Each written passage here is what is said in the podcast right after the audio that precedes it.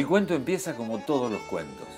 Érase una vez, un 20 de octubre de 1976, en la vieja cancha de Boyacá y Agustín García, se jugaba un partido de fútbol, como, como tantos otros partidos. Pero aquí era para Argentinos Juniors y Talleres de Córdoba.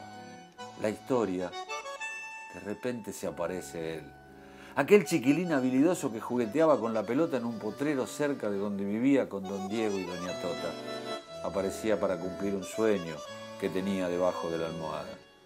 Juan Carlos Montes fue el técnico de Argentinos esa tarde. Lo llamó y le dijo, venga pibe, entre por Jacobetti y muéstreles cómo se juega esto. Y con una sonrisa en la cara, ese chiquilín entusiasmado mostraba su espalda con el número 16 al mundo por primera vez. Pensar que algún loco de las estadísticas dirá que esa tarde Argentinos Juniors perdió 1 a 0, cuando en realidad había empezado a ganar por goleada.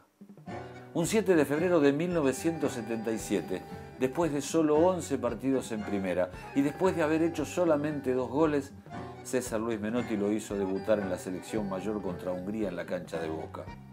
El mismo Menotti que le entregaba la primera rosa también le iba a dar su primera espina. Y como siempre se dice, elegir también significa eliminar. Con una lágrima rebelde rodando por su mejilla se quedó afuera del Mundial 78. Las fechas de este cuento se suceden y desde el 26 de agosto al 7 de septiembre del 79 hizo amanecer bien temprano a todo un país. Para verlo a él, levantó la Copa del Mundo Juvenil en Japón. Junto al pelado Díaz y compañía, el pequeño 10 empezaba a mostrar sus credenciales al mundo entero. La historia de este extraterrestre se fue escribiendo con caños, tacos, sombreros, goles espectaculares y fue pegando saltos. Por ejemplo, nos trasladamos al 13 de mayo de 1980. Wembley, la catedral del fútbol, lo recibe. Argentina contra los creadores del juego. Y Diego, que hace una jugada impresionante que solo él puede describir. Yo recibo de espalda en Wembley y hago, lo giro todo, engancho para adentro y encuentro a, Clemens que me sale, no era Shilton. Clemens que me sale y yo te juro que pensé, pero digo yo seguro la vi tan fácil, que la vi tan fácil, que dije tac y salgo corriendo. Hice tac y cuando vi que se caía, viste como los, golfistas que hacen así, digo, cáete para adentro. Y yo tac y cayó para afuera.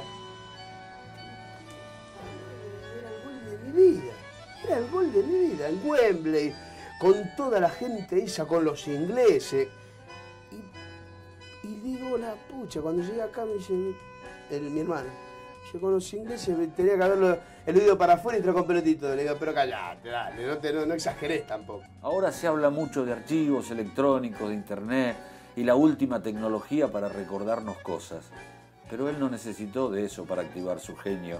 Seis años después, y en un campeonato mundial y contra Inglaterra otra vez, pero en versión mejorada, hizo aquella memorable jugada y después de limpiar a cuantos ingleses se cruzaban, enfrentó al arquero, que ahora era Shilton y en el momento más difícil, ahí en donde todos están apurados, allí adentro del área se acordó del Lalo y el por qué no lo gambeteaste.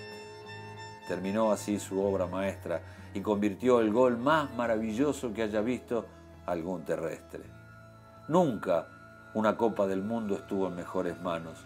Nunca, pero nunca, un jugador dio tanto a un país en un campeonato mundial.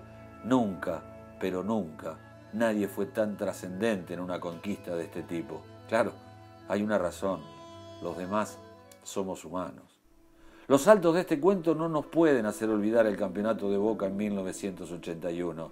La noche del 10 de abril, cuando le ganan a River 3 a 0, con dos goles de Miguelito Brindisi y uno del Mago. Inolvidable salto, volando en el área para bajarla con su zurda, dejar en el piso al gran Pato Filiol y elegir el lugar donde ponerla.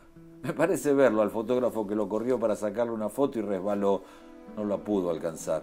Lo que no sabía es que no salía en las fotos. Ya te dije, no era humano, viejo. Un día se fue a España a reemplazar a los toreros, pero el 24 de septiembre de 1983 se encontró con un toro traicionero llamado Goicochea. Pucha, digo, al final resultó que era humano nomás y lo lastimaron feo.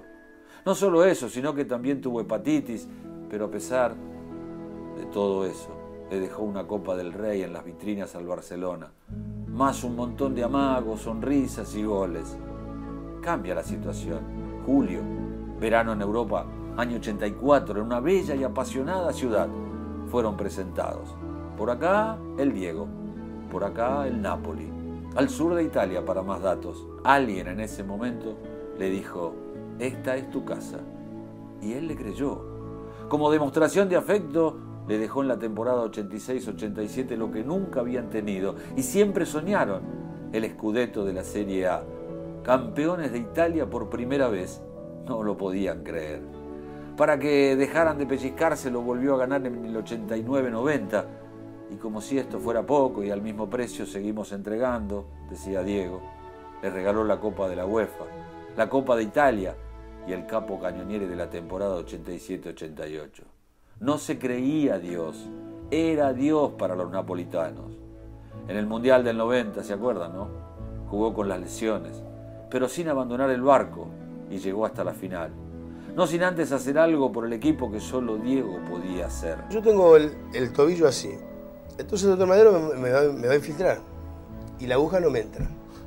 Claro. Ya tenía una cosa, un callo. Eh, claro, era una, bola negra. Sí, el tobillo no se me veía. Entonces le digo, doctor, le digo, pero dele, dele, dele, dele, que yo agarro una toalla o el de la toalla. No, no entra, no entra. Digo, doctor, yo quiero jugar. Porque yo bajé del, micro, bajé, rengueando, no podía, no podía, ni, no podía apoyar. Entonces digo, deme, deme la aguja, doctor.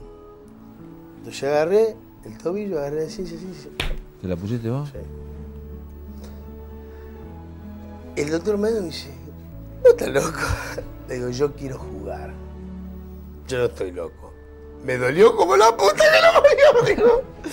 Pero, pero, claro, tenía que hacerlo, hacerlo.